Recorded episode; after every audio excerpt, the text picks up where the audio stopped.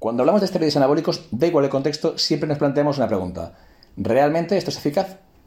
Y bueno, la verdad es que la pregunta se queda un poco coja, porque hay tantas, tantas, tantas cosas que son eficaces, pero que realmente decir, tienen una serie de ventajas, pero eh, la pregunta sería, ¿realmente vale la pena? Esto es, dentro de pros y contras, teniendo todo visto en conjunto, ¿realmente vale la pena? Vamos a ver el caso del, eh, de la bolderona en las mujeres. ¿Es eficaz? Sí, y de hecho mucho más eficaz que en hombres. Veremos por qué. ¿Vale la pena? Eh, para mí no. Pero obviamente decir, la información está ahí y quien quiera cogerla y quiera usarla, de acuerdo. ¿Vale la pena? Vamos a ver. Los que me conocéis sabéis que tengo un amor terrible, un amor enorme por esa especie de, no sé, de semidioses, de gurús del conocimiento, de divulgadores de mis cojones que básicamente se dedican, pues bueno, a decir eh, una serie de conceptos semiplausibles, eh, teóricos, hipotéticos en su puta imaginación. Eh, básicamente decidís vender unicornios a, a, aquellos que nunca han visto un caballo. Y es un poco esa, esa historia. Eh, cuando hablamos de la Bolderona, ¿cuántas veces he oído eh, el argumento? Es un súper argumento. La Bolderona es para caballos, porque nunca ha existido para uso humano. Vamos a ver, todo bien, de acuerdo. Es decir, eh, básicamente es información recogida de, pues, de, pues no sé, de, de, otra serie de, gente igual de inteligente que, que ellos, ¿no? un poco repiten, reiteran y lo van conformando con pequeños estudios, pequeños abstracts que pueden medio entender bueno, realmente decir, solamente pueden memorizar o leerlo, porque entenderlo es otra cuestión. Pero bueno, de ahí surge ¿no? el hecho de la balderona para caballos. Muy bien, maravilloso. Anda que te has puesto a, investigar más allá acerca de su, de su composición química, realmente decir qué es la balderona como compuesto. Como hay otros eh, podcasts hablando de, ello, mm, solo hacer mención a que realmente decir, la balderona sí que ha tenido una presentación humana, el parenabol, y es verdad decir que como no acabó de ser un fármaco interesante dentro de, o no para, todos los casos, y es algo de lo que hay un podcast eh, en especial hablando de ello, pues bueno, eh, se dejó de lado. Eh, pero no tenéis que dejar, no tenéis que dejar de pensar que la bolderona no deja de ser el mismo compuesto que el dianabol, solo que sin metilación. Obviamente, esto cambia completamente las reglas del juego, pero la bolderona no deja de ser un compuesto que en algunos casos puede ser interesante. A mí no me gusta, yo considero que para el 90% de, de una cifra prácticamente aleatoria, pero para el 90% de las personas pues no es tan eficiente como podría ser pues un sinfín de compuestos, pero para aquellos que la bolderona es eficiente, cojones, aprovechadlo. Eh, ya sabéis que hay un, ya digo, un podcast exclusivo hablando de eso, pero es interesante traerlo un poquito a colación. ¿Por qué la bolderona puede ser eficiente? Vía dihidrobolderona, vía... ¿De acuerdo? Y en el caso de la mujer, ¿por qué hay esa especie como de especial sensibilidad. En primer lugar, hay que hablar de la especial capacidad que tiene la bolderona para interactuar con el receptor androgénico. Esto en hombres pues no es especialmente llamativo, puesto que la afinidad que tiene la bolderona es bastante inferior a la de la testosterona. Por tanto, la bolderona se encuentra en un entorno hostil, en un entorno donde eh, casi cualquier hormona, eh, incluida la propia, eh, la propia endógena, como la testosterona, siempre va a llegar antes, siempre va a tener mayor potencia, siempre va a ser, digamos, la preferida del organismo para funcionar. Por tanto, la bolderona y el receptor androgénico, pues la interacción va a ser bastante débil, va a ser complicada, ¿no? En el caso de que realmente si la bolderona llegase al receptor, pues la transcripción que podría eh, realizar, mm, pues sí, tendría una señal anabólica más potente que la testosterona, menos androgénica, bla, bla, bla, bla. La teoría podría cumplirse, no lo sé. De, hecho, nadie lo sabe. Pero en todo caso, eh, estamos en el, en el punto en el cual la bolderona no es capaz de llegar al receptor puesto que tiene que competir con la testosterona. ¿Esto es igual en mujeres? No. La estructura, la densidad, eh, todo el entorno eh, androgénico de la mujer es muy distinto. Por tanto, la bolderona es muchísimo más eficaz en mujeres, sencillamente porque eh, no tiene esa competencia de la testosterona. Niveles de testosterona propios, ya, ya mismamente endógenos, mucho más bajos, hace que la bolderona sea, vamos, campe a sus anchas. Obviamente, una dosis que en un hombre sería ridícula, pues en una mujer eh, pues viene a ser bastante, bastante potente. ¿Por qué? Porque a la fuerza ahorca. Y eh, da igual cuán estúpido y cuán idiota sea un ejército, que si cuenta con innumerables hombres, pues al final, eh, salvo los 300, bonita, bonita película y cómic. Pero bueno, digamos que en la vida real, si tú tienes un ejército de 25.000 idiotas, pues siempre van a tener ventaja táctica respecto a cinco personas, eh, a cinco soldados muy, muy, muy inteligentes, ¿no? Aquí sería algo similar. La Bolderona, un poco eh, por cantidad, ¿no? O sea, una cantidad mínima en un hombre, En una mujer eh, bastaría decir como para poder revertir esta ventaja táctica, esta ventaja técnica que tiene la testosterona. La bolderona acabaría decir por tener mayor interacción con el receptor androgénico, por tanto podría despegar todos los efectos que en el hombre se, le suelen negar de manera directa. Por tanto, la bolderona tendría ya una capacidad especial en mujeres que no tendría tanto en hombres. Sobre el siguiente punto, que podría ser muy interesante, esto es, eh, ¿cómo, ¿cómo, la bolderona puede realmente influir en el nivel de estrógenos y por tanto ser antiestrogénico, lo cual pues, eh, favorecería en cierta medida eh, la acción de la bolderona en mujeres, pues en torno a este tema pues hay mucha discusión, tanta discusión como que sí, hay estudios que indican que hay una serie de metabolitos que quizá, posiblemente, en algún contexto, yo qué sé, en, alguna, en años bisiestos, ¿no? Eh, pues puede ser que tuvieran cierta acción eh, antiestrogénica eh, y solamente es una hipótesis pues, que se ha probado pues, en, primates, en, canguros, en ratas, en, algunos influencers y divulgadores científicos. Poco, poco, ¿vale? O sea, realmente decir, lo que tenemos es muy poco y la mayoría es, prácticamente in vitro, ¿vale? Por tanto, decir, hablar de que la bolderona tiene una acción directa sobre la enzima aromatasa pues es bastante en fin, contradictorio. Mm, sin embargo, eh, la, acción directa que sí que podría tener eh, la bolderona sería por inhibición. Esto es, eh, realmente decir, la bolderona sí que tiene una capacidad de aromatización razonablemente alta. Mm, de nuevo, las inventadas que se pega muchas veces la gente y muchas veces esas inventadas absolutamente pues, con un rigor científico igual a, que podrían tener mis cojones, ¿no? Eh, hablando de física cuántica, pues eh, de igual modo, decir, eh, esta serie de afirmaciones, pues al fin y al cabo, decir, pues se dan por, por buenas, sin mayor validación y punto. Por tanto, siempre se habla de que la bolderona tiene el 50% de aromatización de la testosterona. Y esta cifra igual, la podemos buscar por todas partes, no se encuentra, ¿vale? Directamente no se encuentra. No, no, hay, no hay nada que se pueda eh, sí que hay una mención en un estudio, pero es como decir, madre mía de Dios, o sea, por favor, eh, si se quiere hacer ciencia de la mención de un estudio, sé, sé que hay gente que, ahora le está pegando muy duro por eso, ¿no? Por, coger la mención, sacarla de contexto y al final acabar haciendo una afirmación de esto y del otro. Eh, pues bueno, haya cada uno con sus verdades absolutas. La realidad es que no hay, no hay una, digamos, una cifra exacta de cuánto, de cuál es la aromatización real de la bolderona respecto a la testosterona o respecto a, otra serie de fármacos, ¿no? Pero sí que sabemos algo, sabemos que si administramos una alta cantidad de bolderona, eh, siempre pensando un poco decir, en que la bolderona en los hombres tendría, sería un, entorno hostil, ¿vale? decir, puesto que el, hombre ya tiene una cantidad de testosterona y tiene todo el sistema organizado, decir, para, eh, digamos, para ser capaz de metabolizar bien la testosterona, en el caso de las mujeres no sería así. La testosterona deja de ser un rival tan tan potente. Entonces una cantidad mínima de bolderona ya se encontraría a sus anchas. Repito la idea. ¿Qué pasa? Que también, eh, por una vía muy similar, eh, acabaría el cuerpo de la mujer pues, mm, intentando aromatizar lo más posible para eh, alcanzar, digamos, la, el punto de equilibrio, ¿no? ¿Qué sucede? Que realmente decir la, la bolderona sí que aromatiza. Da igual, vamos a obviar la cifra, vamos a, vamos a aceptar el 50%. Vale, o sea, ¿por qué no? Porque me da igual el 30% que, es, que, que 70%. O sea, al fin y al cabo, decir, me da poco igual.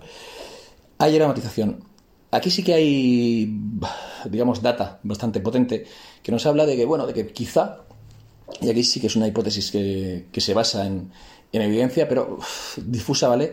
Eh, se aboga por dos puntos. O bien deriva, eh, aromatiza en estrona, algo que no acaba de convencer, en los resultados no acaba de verse claro, o bien en un estrógeno que no es, bioidéntico. Que no es bioidéntico. ¿Qué quiere decir esto? Que realmente, es decir, cuando la bolderona aromatiza, aromatiza en un eh, estrógeno que realmente no cumple las funciones del estrógeno real. ¿Qué quiere decir esto? Que realmente lo que estaría haciendo sería bloquear la acción del estrógeno. ¿Cómo? Bueno, haciendo una especie como de estrógeno falso, para entendernos, que podría tener mayor afinidad que el mismo estrógeno y no dejar que el estrógeno se, digamos, se acoplase. Para entendernos sería algo así como si se desarrollase una, suerte, una especie de tamoxifeno, ¿vale? O, de eh, SERM, ¿vale?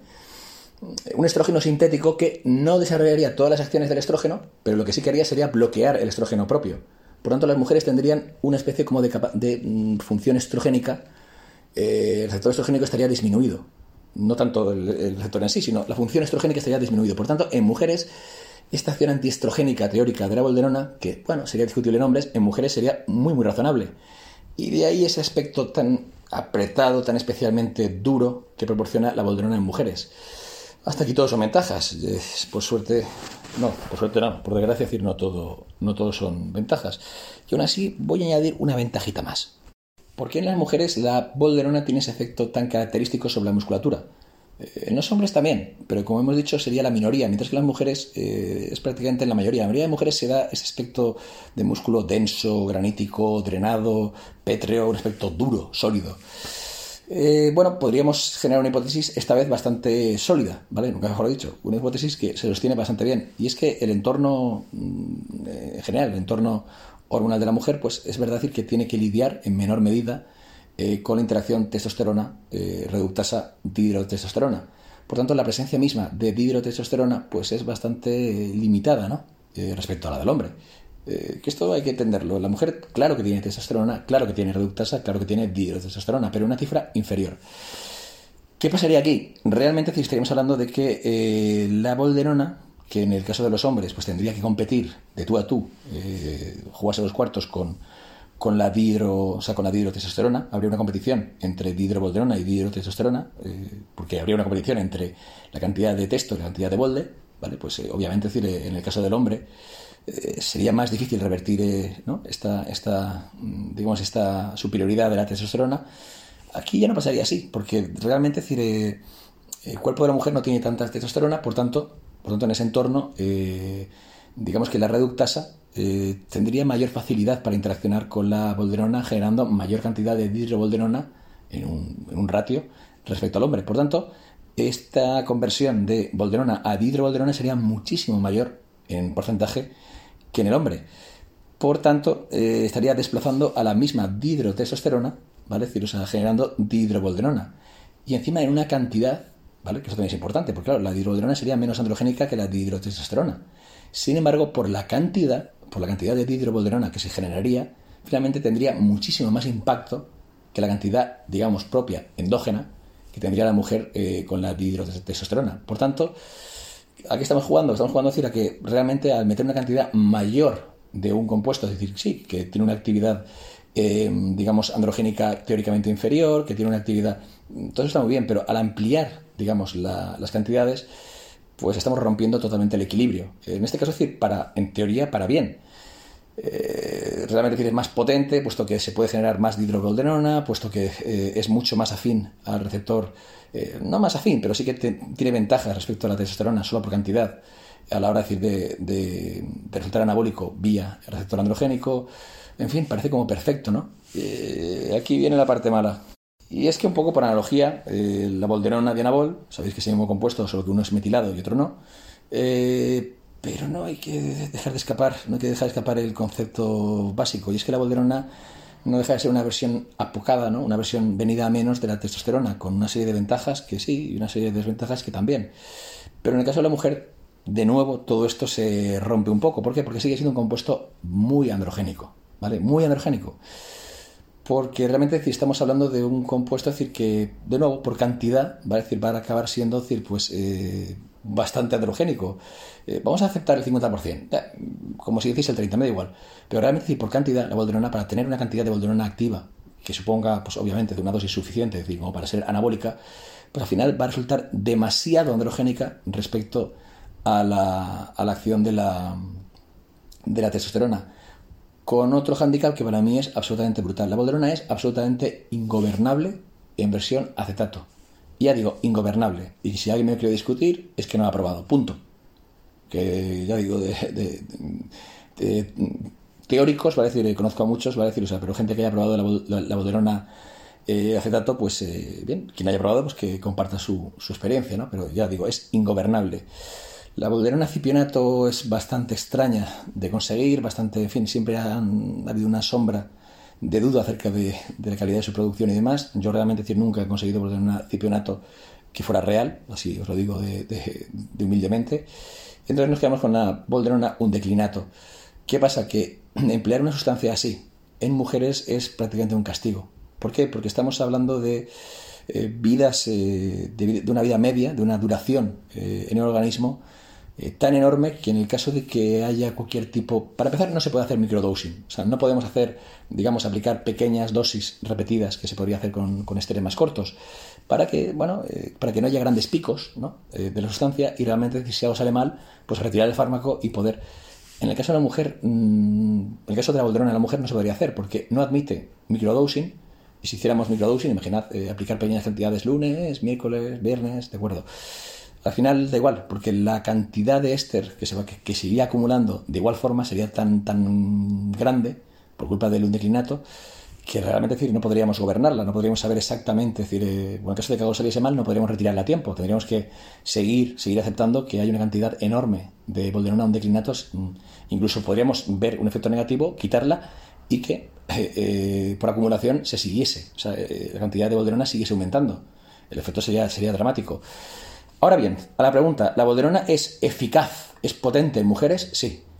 Eh, si tuviese un éster corto, ¿sería segura? No. Pero al menos si hubiese una bolderona cipionato, una bolderona, pues quizá podría ser una alternativa, ¿por qué no? Eh, al primobolán, sabiendo decir que tampoco es que yo sea especialmente amigo del primobolán en mujeres. En mujeres sabéis cuál es mi opinión, y Sabéis que no es que sea conservador, es que directamente creo que al pan pan y al vino vino.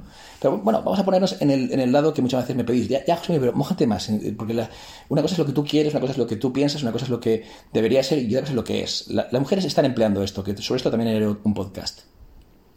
Pero realmente las mujeres están usando mucho, mucho primo, están usando mucho esto, mucho lo otro, mucha bolde. Bueno, pues vale, me meto en la realidad. En la realidad es mm, la bolderona, un, un declinato, realmente es muy, muy, muy jodida de usar en mujeres por esta razón. Si hubiese una bolderona cipionato, quizá, y solo quizá, me plantearía que tuviese una suerte de equivalencia, o sería quizá interesante, eh, y siempre hipotetizo, porque no estoy seguro, pero sí que quizá podría tener una visión, sería interesante, eh, con un grado, digamos, de, voy a decir, de, efectos secundarios, eh, la mujer se expondría a unos efectos secundarios similares a los que tendría el primo volán siempre aplicado con el microdosing, con sistemas de este tipo, ¿vale? que son bastante avanzados y son bastante jodidos de hacer, ¿vale? o sea, eh, siempre os digo lo mismo, si vais a usar, si os probadores vais a usar primo en mujeres, por favor, mmm, aprended mil cosas antes, porque no es tan sencillo como aplicar en pequeñas dos, no, es realmente decir todo un juego de equilibrios y todo un juego, porque es algo muy, muy, muy peligroso, tanto es así que